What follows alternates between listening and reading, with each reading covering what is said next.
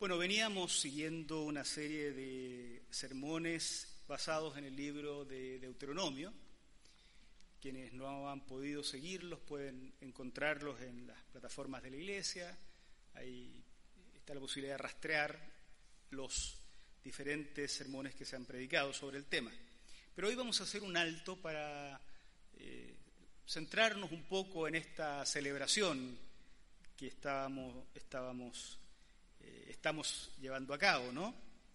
Durante estos días. Eh, y vamos a leer en el profeta Jeremías, nos vamos a quedar todavía en el Antiguo Testamento, Jeremías capítulo 29, versículos 7 al 10. Jeremías 29, versículos 7 al 10, vamos a, leer en la versión, la nueva versión internacional, la NBI. Pero si alguien tiene otra versión a la mano y quiere seguirla, por supuesto que no hay ningún problema, ¿no? Eh, Jeremías 29, versículos 7 al 10. Además, busquen el bienestar de la ciudad a donde los he deportado y pidan al Señor por ella, porque el bienestar de ustedes depende del bienestar de la ciudad. Así dice el Señor Todopoderoso, el Dios de Israel. No se dejen engañar por los falsos profetas, ni por los adivinos que están entre ustedes. No hagan caso de los sueños que ellos tienen. Lo que ellos les profetizan en mi nombre es una mentira. Yo no los he enviado afirma el Señor. Así dice el Señor, cuando a Babilonia se le hayan cumplido los setenta años, yo los visitaré y haré honor a mi promesa en favor de ustedes y los haré volver a este lugar. Amén. Jeremías 29, versículos 7 al 10. Una iglesia que busca el bien de su país. En fiestas patrias, seguramente pasa en las fiestas patrias en todos los países, las iglesias tienden a detener un poco su marcha para pensar en el vínculo que se tiene con el resto de la sociedad, con el país en general.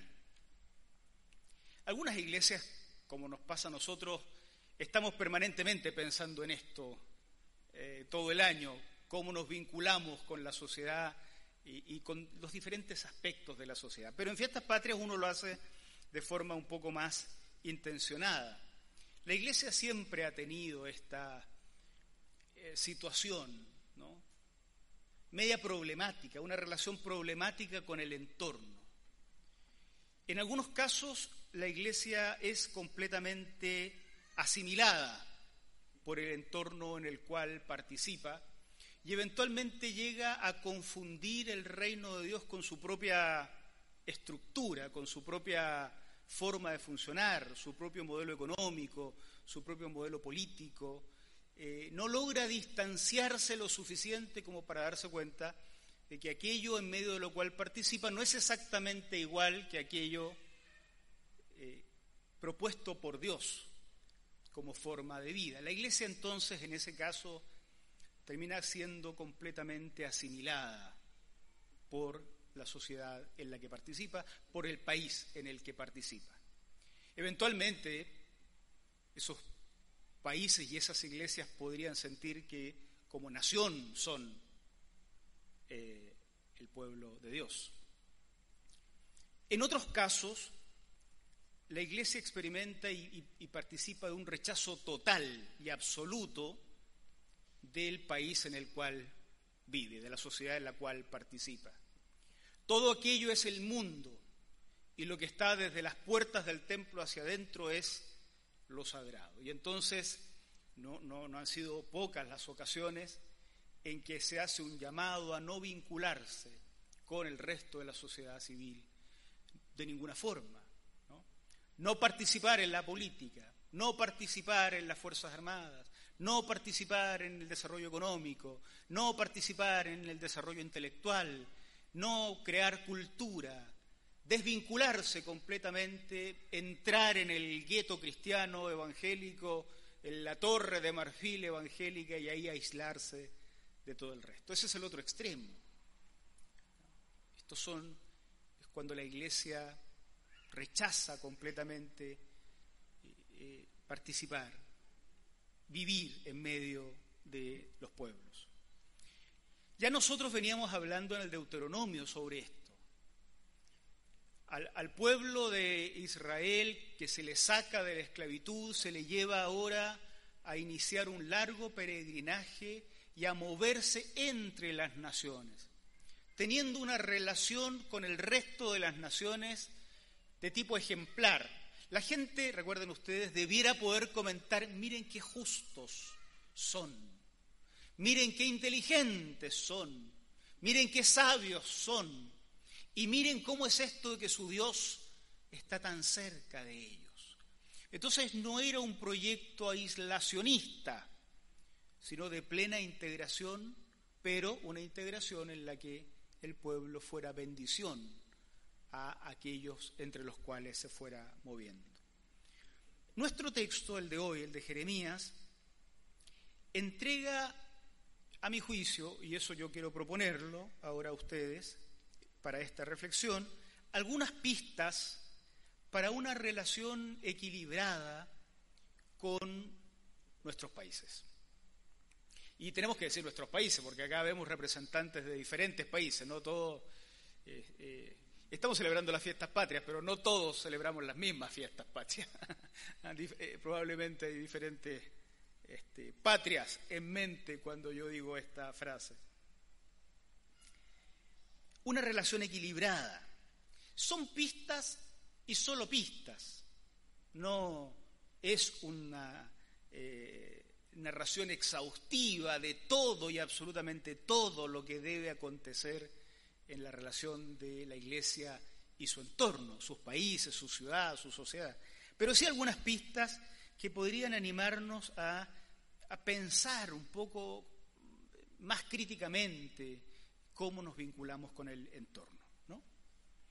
Eh, en primer lugar, la Iglesia debiera tener una actitud generosa hacia la sociedad en medio de la cual participa. Miren ustedes el versículo 7.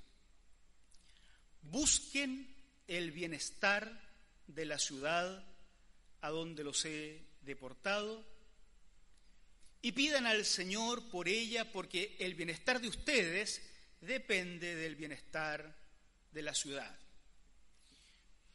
Israel ha sido, o, Judá en este caso, el reino del sur, ha sido llevado al exilio en Babilonia en los tiempos eh, del escrito que estamos analizando. Y entonces el profeta, en nombre de Dios, y a contrapelo de la enseñanza de otros profetas de la época, que vamos a descubrir que son falsos profetas finalmente, los invita a buscar el bienestar de aquella ciudad a donde fueron deportados. Uno podría pensar, pero si estos son los invasores, pero si estos son los enemigos, estos son los de Babilonia, son paganos, El profeta Jeremías, no digamos que es uno de los profetas más exitosos en términos del seguimiento que el resto del pueblo le hacía. Es un profeta al que la gente no quería mucho. La gente quería más al falso profeta, porque el falso profeta entregaba un discurso nacionalista como corresponde, y entonces decía, bueno, esto va a durar poco, nuestro Dios los va a vencer, van a ser derrotados los babilónicos. Y Jeremías decía, no, no, no, si no los vamos a derrotar, ellos nos van a llevar al cautiverio y tenemos que orar por aquellos que nos llevan al cautiverio. Bueno, la actitud generosa, busquen el bienestar de la ciudad. Esto es muy interesante. Cuando las iglesias tienen una relación eh, hostil. La, la iglesia siempre está hostilizada en este mundo, pero cuando desde la iglesia se asume una actitud belicosa frente al resto de la sociedad, lo que menos quieres es que prospere tu ciudad, tu sociedad, tu país. No, ojalá Dios los castigue, que lo poco que tienen se lo quiten, para que sufran y vean qué se siente estar en contra de Dios. Y a veces nos parece que esa actitud es muy cristiana, que es la correcta. De hecho, es como lógico. Si una sociedad pagana es pagana, lo lógico es que les vaya pésimo. Y el profeta dice, bien, puede ser que eso sea lo lógico, pero busquen ustedes el bienestar de esa ciudad. No el castigo, sino el bienestar. En otras palabras, busquen que a esa ciudad, nosotros diríamos hoy día a ese país, a esa nación, a esa sociedad, le vaya bien. Que vivan bien. Busquen su bienestar. Y esto ya nos hace estar un poco alertas sobre esa a veces especie de odio que, que se tiene hacia todo aquello que no sea evangélico o hacia todo aquello que no sea cristiano o hacia todo aquello que no parezca completamente religioso. Ese discurso de otros sectores de la sociedad no religioso nos generan molestia y, como que no nos dan ganas de buscar que les vaya bien. Frente a esto que seguramente, lógicamente, el pueblo de Judá habrá estado sintiendo respecto de los babilónicos, el profeta dice, busquen el bienestar de esa ciudad.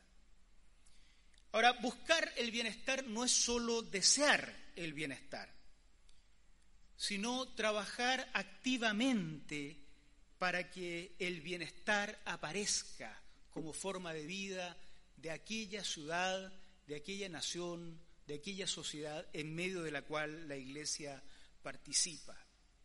Buscar el bienestar de la sociedad es conocer también aquellos elementos que provocan bienestar y aquellos elementos que provocan malestar.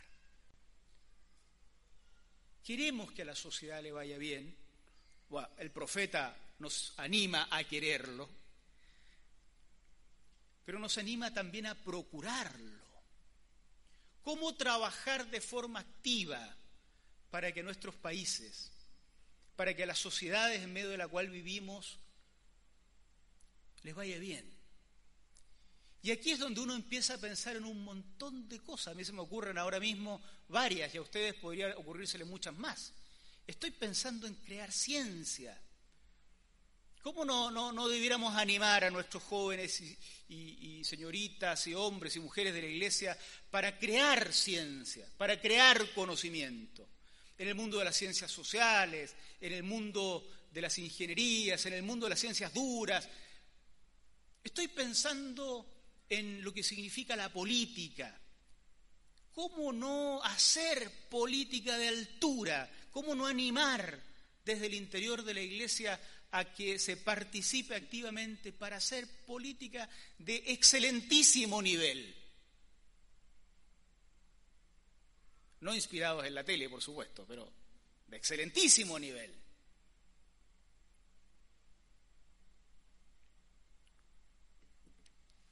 Porque si tenemos esas cosas, seguramente iremos construyendo bienestar, temporal y todo lo que ustedes quieran, pero bienestar procuramos el bienestar. ¿Cómo mejorar la economía? Hoy estábamos orando precisamente por una, por una eh, mejora en la economía de nuestro país. Oramos por la convención constitucional. No queremos que les vaya mal. Si les va mal, nos va a ir mal a todos. Pero oramos para que les vaya muy bien lo que salga de ahí puede bendecir profundamente. Es probable que muchos ni se den cuenta siquiera cómo la mano del Señor puede estar guiando todo eso, pero nosotros sí nos daríamos cuenta, porque hemos orado procurando su bendición. Hay evangélicos en las constituyentes, qué interesante, no siempre lo hacen bien, no siempre estamos de acuerdo, pero muchos de ellos están conscientes de que de esa forma están procurando el bienestar de la ciudad o del país. Buscar el bienestar no es solo desearlo, sino trabajar activamente para que esto se dé en el marco en el que todos nosotros participamos. Y se me quedan muchas cosas más, no quiero que eh, sientan que sus actividades o las nuestras no aparecen en el breve listado que hice, pero estoy pensando que de tantas formas posibles es posible, valga esta redundancia, buscar y procurar el bienestar de nuestros países. La Iglesia debe tener entonces una actitud generosa hacia su país. En segundo lugar, la Iglesia debe entender que no es ajena a los altos y bajos que se viven en nuestros países. El mismo versículo 7 que estábamos leyendo. El bienestar de ustedes depende del bienestar de la ciudad. La iglesia no es ajeno ajena al destino que experimentan nuestros países. Los países en guerra tienen muertos en las iglesias. Los países con hambre tienen muertos en las iglesias. Los países en pandemia tienen muertos en sus iglesias. Ha sido un gran error que se instaló precisamente dentro de entornos evangélicos imaginar que la pandemia no nos toca a nosotros porque somos una especie de isla protegida contra todo. Ha sido un gran error imaginar que la pobreza no nos toca porque somos el pueblo de Dios. Ha sido un gran error imaginar que la injusticia no llega a nuestras vidas porque somos el pueblo y los hijos del Señor la miseria, la persecución, la hostilidad.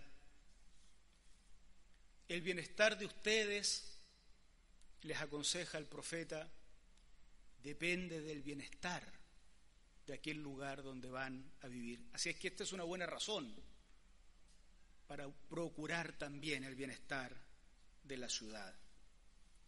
El bienestar de los hijos y las hijas de Dios pasa también bienestar del resto. Y yo no sé acá, pensaba en estas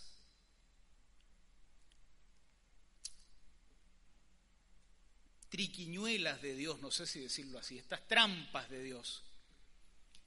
Si acaso esto de dejar anclado nuestro bienestar al bienestar del resto no sería una forma en que Dios nos hace estar más alertas al sufrimiento del prójimo. Porque si esto fuera así, que nosotros prosperamos y que el resto se las arregle solo, probablemente muy rápido la iglesia se habría olvidado de que al lado de nuestra abundancia hay miseria, que al lado de nuestras vidas hay muerte. Pero como el bienestar nuestro depende del bienestar del resto, seguramente este anclaje con la sociedad obligado se hace más sólido. Si ellos sufren, todos sufren. Si ellos experimentan la injusticia, todos la experimentamos.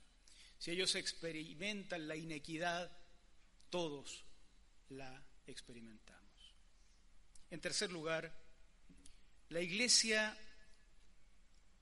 será iglesia en el país en el que vive todo el tiempo que el Señor determine. Miren los versículos 8 al 10. No se dejen engañar por los profetas, ni por los adivinos que están entre ustedes. No hagan caso de los sueños que ellos tienen. Lo que ellos les profetizan en mi nombre es una mentira. Yo no los he enviado, afirma el Señor.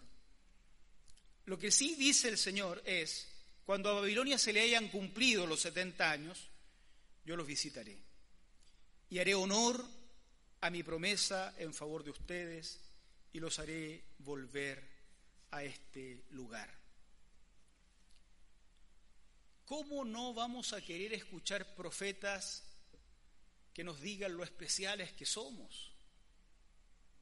¿Cómo no vamos a querer escuchar profetas que digan que Dios trae destrucción a otros y bendición a nosotros? Porque somos el pueblo especial. Que otros no más sufrirán, no nosotros. Que el sufrimiento se acaba rápido, que esto es una, un, un paso rápido por la pandemia o por Babilonia o por la pobreza o por los conflictos económicos que está viviendo el planeta o climáticos. ¿Cómo no vamos a querer escuchar a alguien que diga, no, no, se preocupen a ustedes, Dios siempre los va a proteger? No les va a pasar nada. Jeremías dice, sí, pero yo no los mandé a esos falsos profetas. Lo que yo les voy a decir, dice Jeremías, es que solo saldrán de Babilonia cuando se les cumplan los 70 años. Esos 70 años, los más antiguos en la iglesia, esos 70 años han gastado miles de hojas y hojas en intentar ser explicados. La apocalíptica tomó esos 70 años y los desarrolló maravillosamente, pero probablemente el número 70 solo tenga para decir que se trata de el tiempo necesario. Van a estar en Babilonia el tiempo necesario. Todo el tiempo necesario. Todo el tiempo que sea necesario para que se cumpla la voluntad del Señor. Por eso es que después los estudiosos han mostrado que no cuadran completamente los números 70 con la cantidad de años de los reyes que vivieron eh, o que reinaron en la época. Y es porque el número 70, como gran parte de los números en el Antiguo Testamento, tiene funciones más bien simbólicas, comunicaciones más bien simbólicas. Así es que no es cuando digan los profetas, no es cuando digan los profetas nacionalistas, no es cuando digan los profetas escapistas. Aunque nos encante oír lo que, lo que tienen para decir, sino el tiempo que el Señor tenga en su soberanía. Debemos mirar por nosotros mismos. A veces vivimos en estos en nuestros países de forma tan desanclada, tan desarraigada del entorno, tan como flotando, que el destino de nuestros países no nos importa, que los temas del país no nos importan. Y a veces se desarrollan pensamientos cristianos que justifican este desinterés en lo que acontece en nuestros países. Porque finalmente ya nos vamos pronto. Y todos los años aparece un nuevo predicador y una nueva profecía. Y cada vez que hay un nuevo acontecimiento climático, se levanta otro a decir, ya, hoy, ahora sí que se acaba todo. No será cuando lo digan los falsos profetas. Será en unos tiempos que no son de nuestro conocimiento que no está a nuestro alcance saber cuando el Señor lo determine. Pero mientras vivimos acá, anclados acá, y habremos de buscar el bienestar de estos tiempos. En las fiestas patrias chilenas, donde saludamos también a quienes no son chilenos pero habitan nuestra tierra, las iglesias deberíamos renovar el compromiso con el bienestar de nuestro país, de nuestra ciudad, de nuestra sociedad. Debemos trabajar activamente para que nos vaya bien a todos. La mirada crítica no puede faltar. No puede faltar la crítica política, no puede faltar la crítica social, no puede faltar la crítica moral, pero esta debe surgir de una participación bien intencionada de esta sociedad. Se impone la necesidad de estar activamente participando en los más diversos espacios en que podamos iluminar con la gracia del Señor. Debemos orar y debemos dialogar abiertamente, no como enemigos, con todos aquellos que hoy ocupan espacios de autoridad.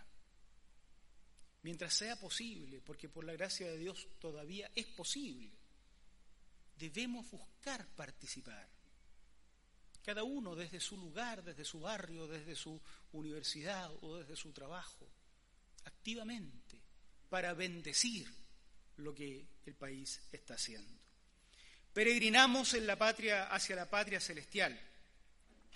Pero en este peregrinaje hay que silenciar un poco las voces de los profetas falsos, profetas del escape, permanentemente escapando. El día y la hora, decíamos, en que el Señor retornará está fuera de nuestro alcance. Pero sí se nos ha revelado, y eso debiera ser algo seguro para nosotros, que en el presente lo que corresponde es buscar el bienestar de la ciudad en la cual vivimos. Con esto en mente es que uno puede decir que viva Chile. Con esto en mente es que uno puede decir que Dios nos bendiga. Y con esto en mente termino diciendo que seamos bendición a nuestras naciones hermanas. Que el Señor nos bendiga. Oramos a Dios. Y luego cantamos una canción más. Señor, gracias por darnos la preciosa oportunidad de reflexionar esta mañana en lo que significa ser iglesia en nuestros tiempos, en nuestro país. Efectivamente, Señor, nosotros queremos el bienestar de nuestra sociedad. En tantas áreas, Señor. Y seguramente nuestros conceptos de bienestar no siempre son los más adecuados. Pero queremos que le vaya bien. Porque vemos, Señor, que el sufrimiento es real, que las carencias son reales, que la injusticia es real, que la violencia es real. Y queremos, Señor, tu bendición para nuestro país. Pero también quisiéramos hoy, Señor, rogar que nos ayudes a no tener esta mirada aislacionista, sino pedir tu bendición para ser nosotros también bendición a quienes lo necesiten. Te agradecemos esta oportunidad, Señor, y te damos gloria en el nombre de Cristo Jesús. Amén.